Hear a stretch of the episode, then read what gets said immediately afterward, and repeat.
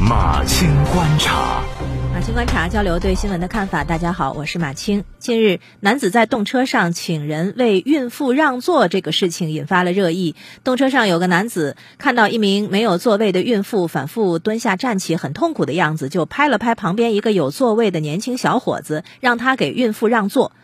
小伙子呢倒是没有犹豫，可是视频发出来之后，很多网友不舒服了。随后，当事男子王先生就在自己的社交账号上又发了一篇长文回应此事，并表达歉意。让座的小伙子钟先生后来也跟记者说，他收到了王先生的道歉私信，要求别人在动车上让座，还拍了视频又发了视频。王先生呢，他自己也买的是座票，在此之前他已经把自己的座位让给了一位阿姨。在他看来，这是一件高尚的、有道德的事情，为什么反而会被网友质疑呢？让座其实是小事儿，但是让座背后的内涵并不小。最浅表的层次是尊老爱幼的道德修养，但是在这个浅表的层面下面，它还隐藏着别的道德命题。比如说，被绑架的道德不叫真道德，而是以善为名的霸凌。电影《搜索》就是从一个让座而生发出来的故事。女主角被查出了癌症，在公交车上神思恍惚，没有让座，继而被网暴。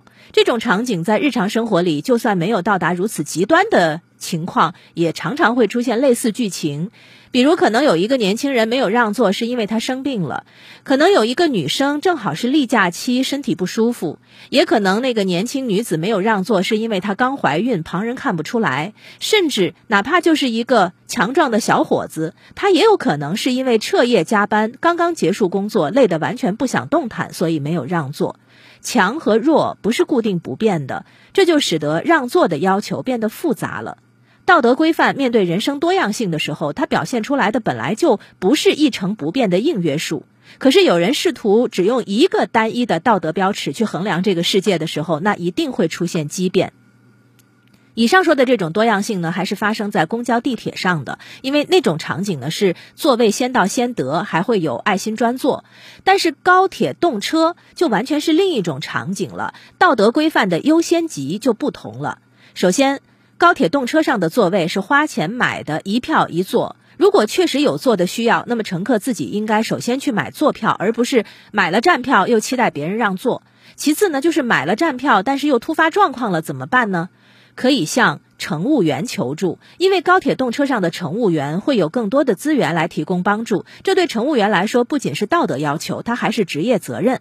所以在这种场景之下，当有人要求别人让座的时候，引发的是反感。拍摄视频的王先生不仅让别人让座，有慷他人之慨的嫌疑，更糟糕的是，他还是一边举着手机拍摄，一边要求别人让座。他的这个行动啊，其实就潜藏着一句潜台词。这句潜台词是：“哎，你让不让？我正拍着呢啊，就问你怕不怕？”王先生解释说自己为什么一直在拍呢？是因为是一个喜欢记录生活的人。啊，问题是记录生活，你记录的是自己的生活，你记录生活要有边界感。那种在公共场合随时自拍的人，旁边的人可能都会嫌弃的离远一点，因为很多人是挺讨厌成为别人直播的背景板的。而对这种毫无尊重感、直接怼别人脸拍的人，我劝你先放下手机，你甭管是想说什么，咱都先放下手机，再好好说话，成吗？如果讲道德的话，那这个道德其实是当一根手指伸向别人的时候，还有四个手指指的是自己。当你认为让座是一种道德的时候，不要忘了拍摄也有道德要求。最后，我想说一下，看了王先生的道歉信之后呢，我产生了一点疑问，就是在这个车厢上，大家都是萍水相逢，让座也没有发生纠纷，那么王先生后来又是？